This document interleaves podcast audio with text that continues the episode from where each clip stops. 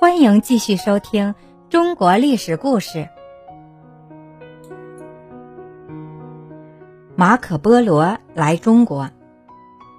元世祖在位的时候，成吉思汗时期开始建立的庞大的蒙古汗国，已经分裂成四个汗国。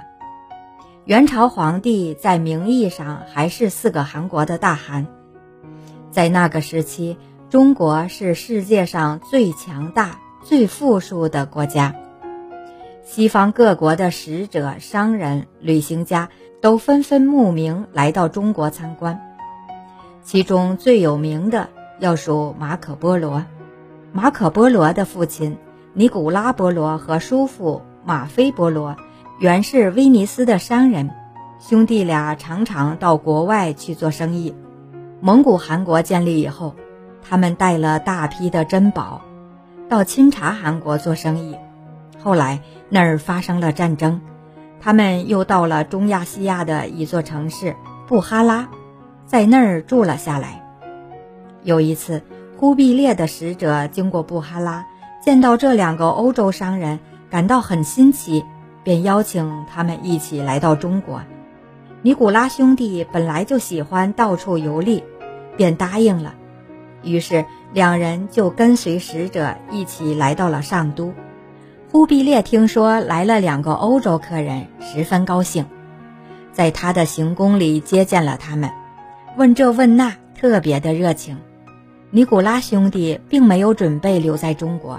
忽必烈从他们那儿听到了欧洲的情况，要他们回欧洲跟罗马教皇捎个信儿，请教皇派人来传教。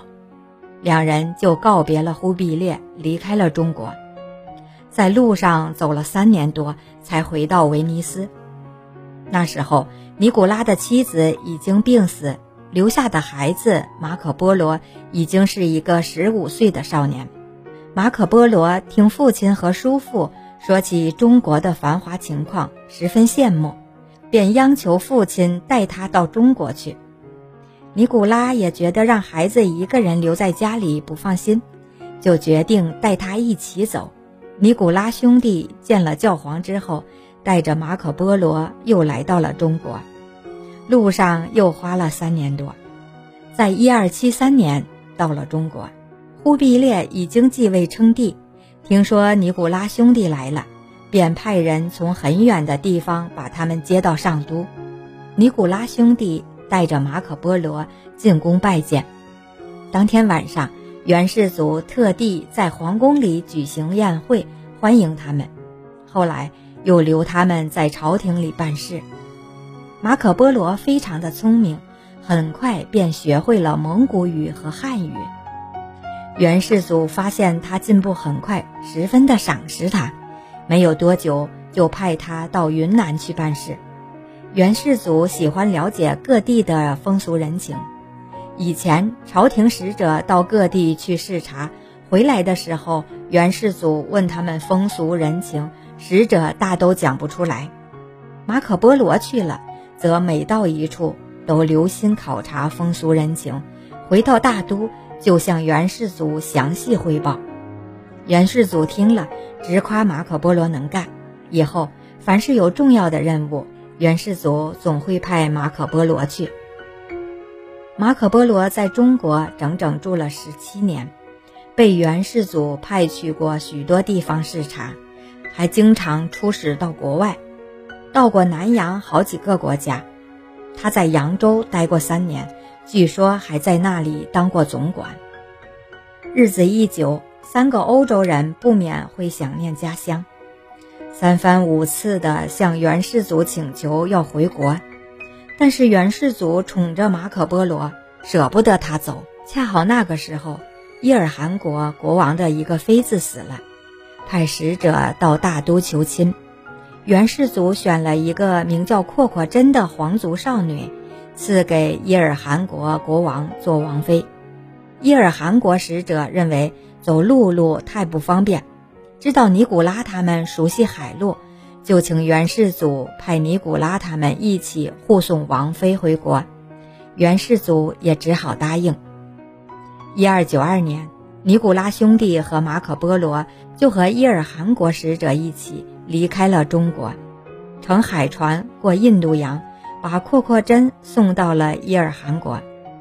经过三年的跋涉，才又回到了威尼斯。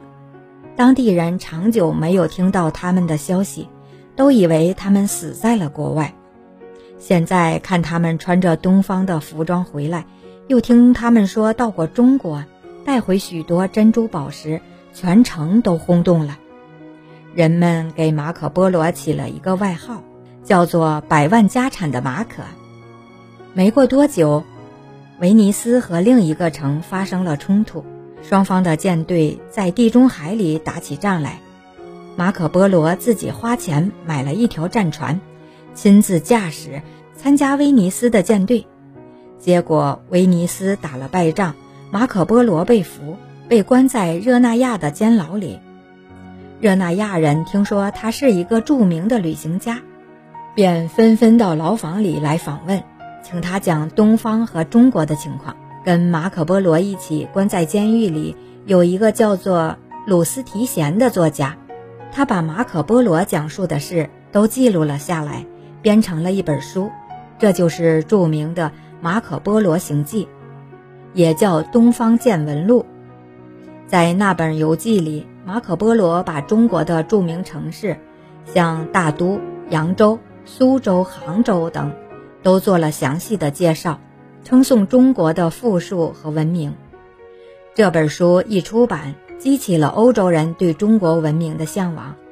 热那亚人因为马可·波罗出了名，将他释放回国。打那以后，中国和欧洲人、阿拉伯人之间的往来更加密切。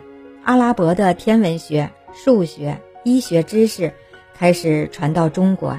中国古代的三大发明——指南针、印刷术、火药，也在这个时期传到了欧洲。中国的另一发明——造纸术，传到欧洲要更早一些。感谢您的收听，愿我的声音化作清晨的一缕茉莉香，每天都陪在您身边。